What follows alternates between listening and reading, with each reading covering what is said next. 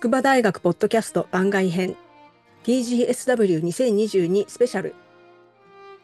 こんにちは。筑波大学サイエンスコミュニケーターの山科直子です。筑波大学では様々な最先端の研究成果を共有しより良い未来に向けて世界中の人々と議論する場として筑波グローバルサイエンスウィーク略して TGSW を開催しています。この番組では通算12回目となる TGSW2022 で行われる29のセッションの中からよりすぐりのテーマをご紹介します。今回ご紹介するのは東アジアの哲学宗教における思想伝承というセッションで9月27日火曜日17時からオンラインで開催されます。セッションオーガナイザーの筑波大学人文社会系准教授坂東洋介さんにお話を伺います。坂東さん、こんにちは。こんにちは、坂東でございます。よろしくお願いします。お願いします。このセッションでは、えー、東アジアの宗教とか哲学においてこうどうやって、えーまあ、真理を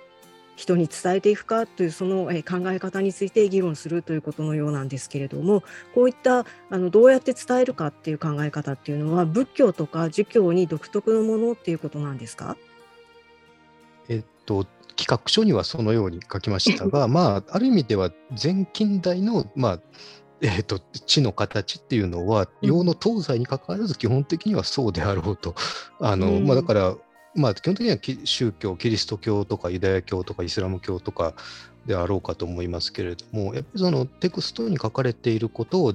客観的に情報を伝達するだけでは足りなくて、まあ、何かしらの修行的な世界があって、でさらにそこにはあの、まあ、トレーナーというかマスターというか師と弟子っていう関係があってその中で身体的直感的に何事かからが師から弟子へと伝達されていくのが人間にとって価値ある、まあ、知識のナレッジというかウィズダムの伝承なのである。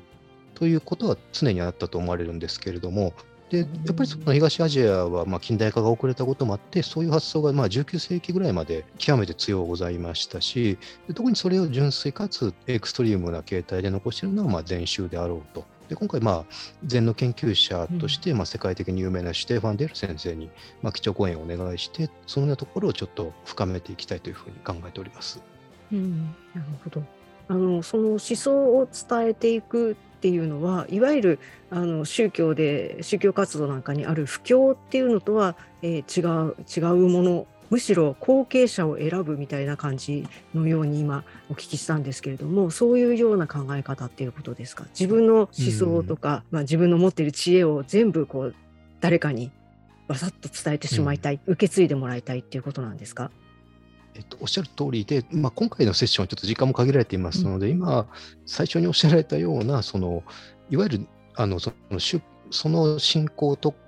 とか、まあ、コミットメントを有してない広い層に布教していくっていう伝達の仕方っていうのは、おそらく今回あんまり取り扱うことができなくて、今、後半でおっしゃったような、うんやっぱりこの死から弟子へと、基本的には一番最初のあの宗祖ですね、オリジネーターというか、うん、あのブッダとか孔子とかキリストとか、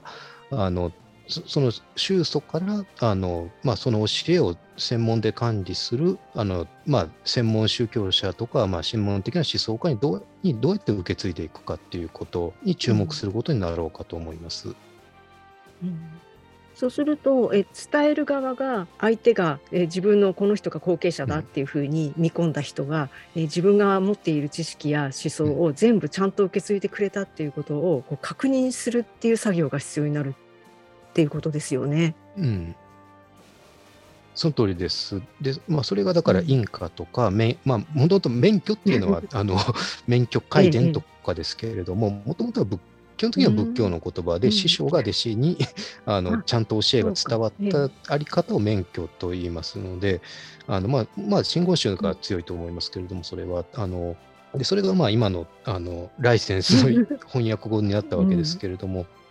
まさにそのように弟子がある程度し、まあ、修行をしてでそれできちんと、まあ、ブッダ以来の仏法とかあるいは孔子以来のあの儒教の道っていうものを、この弟子がきちんと、まあ、受け継いでいるかどうかっていうことについての一種のサーティフィケイトが行われるっていうことは、まあ、東アジアの基本的な発想で,、でまさにそこであの誰がどの、まあ、派閥がというかセクトが一番その、まあ、ブッダ以来の孔子以来の、まあ、真理を最も従前に受け継ぎ続けているかっていうところで、まあ、その優劣を競い合うっていうのが、まあ、東アジアで数千年続いてきた地の営みの基本的な形だと思います。なかなか後になってからあの一番最初の人が何言ってたかっていうことを確かめるっていうことは難しいような気がするんですけれども、うん、そこは大丈夫なんですか？まさにそれが革新的なあれものであってやっぱりその宗祖のオリジネーターの真の教えが一体どこに保存されているかっていう問題はあのずっと、まあ、あの 仏教儒教でずっと問われ続けてきたもので基本的にはその教えの一番のリソースは、うん、あの東アジアでは経と言ってまいりました。あの、あのお経の経でありますけれども、うん、あの、まあ、だから、えっ、ー、と、法華経とか、日本人に親しいの般若心経とか、あるいは儒教の方も論語とか、うん、あの、司教とか諸教とかを、まあ、いわゆる師匠五教とか立経と申しますけれども、でも基本的にそれに依拠するわけですが、うん、問題はそれは一つには古代語で書かれているから我々には普通には理解できないっていうのと、うん、まあ、儒教にはないけど仏教の方は翻訳の問題がございます。あの元はサンスクリットやパーリであってそれを漢訳に中国語訳して日本人は訓読してるから、うん、そういうその伝達ラグといいますか、翻訳によるインフォメーション ラグもありえるわけですので。結構伝言ゲームでおかしなことになってる可能性ありますよね。しかももう一つは特に仏教に根強いけど方便という概念があるのでブッダの言ったことは、一つずつ目の前の人の苦しみに応じてあの、まあ、ある意味で適当に述べたことなのでそのその言葉が本当の釈迦の真意だったかどうかはちょっとわからないところがカウンセラーが目の前の人のまあ病状というか状況に応じてあのいわゆるホワイトラインの可能性すらあるっていうでそうするとどれどのお経が一番ブッダの真意に近いかっていうことについてもいろいろなまあ考え方の相違があり得てですねでそれがある意味で現代の仏教の宗派のまあ違いっていうのはそこにあるわけであります。でさらにまあ今回中心になる禅宗はどのお経も言葉にしている時点でブッダの悟り100%の表現ではないのだっていう立場を取りますのであの 逆に体験によって伝わってきたんだっていう感じですね。うん、やっぱり背中を見て盗むみたいなことになるわけですよね。うん、その通りだと思います。ただまあもしあの言えるならばでも人生にとって一番大事なことっていうのは背中を見て盗むしかないんじゃないかっていうようなことも あの思われるんですよね。あのだからその仮説を立てて反証実験をしていくって仕方の知とは違う仕方でしか、まあ、性の人生の根本的なよりどころになる教えっていうのは得られないんだって、おそらくまあ現代に仏教や儒教の立場を生きる人がいればそのように言うはずですので、うん、あのその辺なんかもセッションでちょっと問いを深めていけたらなというふうに考えています。なるほど。やっぱりこう文字に表せることっていうのは限られてるっていうことですね。そうですね。やっぱりそれはまあ誰でもが日常的にちょっと感じることだと思うんですよね。その、うん、あのかける言葉が見つからないっていうことはよくあると思いますし、あのまあ恋人に対してでも家族に対してでも何でもいいんですけれどもでその時に自分の心の中にのこの渦を巻いてるこのこれっていうのはどう言ってもまあ嘘間違ってるっていうかどう言ってもなんかこう自分の言いたいことを言い切れてないというか、うん、あのことありえると思うんですね。やっぱり仏教の一部では釈迦がそのように考えたとか そ釈迦もそんな気持ちだったと。自分はだからその菩提寺の下で瞑想をして世界の真理を悟ったんだけどそれを問題は目の前のそれを分かってないこの人たちにどうやったら伝えられるだろうかってどう言っても嘘になるっていう あの一筋一物即不中という言葉があって、うん、あの似たものを少し語るとすなわちすぐにそれはもう当たっていないっていうどう言っても自分の言いたいことが言えないっていうのが仏教の真理を、まあ、表そうとしたらそうなるんだっていう、まあ、禅宗でよく言われる言葉なんですけれども。そんなそんな言葉があるんですね。うん、でも確かにあのこう瞑想するとか、うん、悟りを開くとかっていうのはこれは言葉では表現できないですよねきっと。そのまあ、勘の世界だと思われるんですね、あのあれとしか言いようがないというか、うん、あのスポーツとかあのお茶とかや書道とかだとすぐにありますけども、うん、勘としか言いようがないあのあれで、まあ、それこそ師匠が弟子にやってみせて何回も繰り返しやらせて、うんうん、でまあ、それでできてきそのフォームを見てあこいつは分かったなとか こいつはまだだなっていうしかない領域の世界っていうのは、まあ、ここまで科学学が進展した今でもある程度はあるのではなかろうかと、スポーツ科学なんかと普通にある話だと思うんですが、うん、そうですね、その辺を、まあ、東アジアでは大事にしてきたというふうにも言えるのかなと思っております。今、この禅とかっていうことで言えば、世界中で割とこう、人気があるっていうか、あのいろんな人が関心を持って、えー、いると思うんですけれども、うん、やっぱりこれは東アジアで特徴的な、えーまあ、考え方っていうか思想っていうことになるんですか？そうですね。ただまああのまあ、よく禅は神秘主義だというふうに言われますけれども、うん、神秘主義はもちろんあのキリスト教にもイスラム教にもありますので、まあ、基本的には言葉への不信というか、うん、その客観的な知識伝達に対する一種の不信からむしろ身体性とかそのちょっとあの心と体を特殊な状況に置いた時にあの、まあ、起こってくるその生理的な変化の中でなんか真理とか神とかを一挙的につかむっていうような発想っていうのは、まあ、どこのあの、まあ、宗教とか思想にもあるわけでただまあ禅がそれをかなりまあ純粋な形でかつ昔からその形を変えずにまあ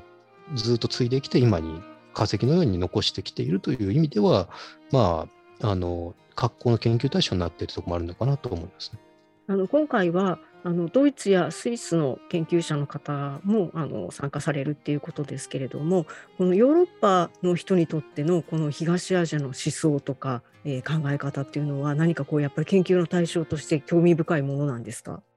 まあ、今回ちょっと偶然ドイツ語圏の方基本的に登壇者のあの日本人以外の方のはネイティブドイツ語圏の方ですけれども、うん、あのまあ、それはまあ偶然もあると、まあ、私のそのまあ人脈のこともあるんですが、まあ、あの一つには、あの日本哲学はかなりあの欧米でも関心が高くて、で特にまあ一番注目されるのはやはり近代日本の、まあ、哲学の代表者である西田喜太郎の思想なんですが、うん、まあ、西田はあの一つにはですねあの西洋哲学をまあ専門で学んだ学んでそれをまあ消化したわけですけれども、まあ、同時にその京都でずっとお寺で参禅もしていて参禅体験を哲学の中に生かしたというところもございます。うん、やっぱりその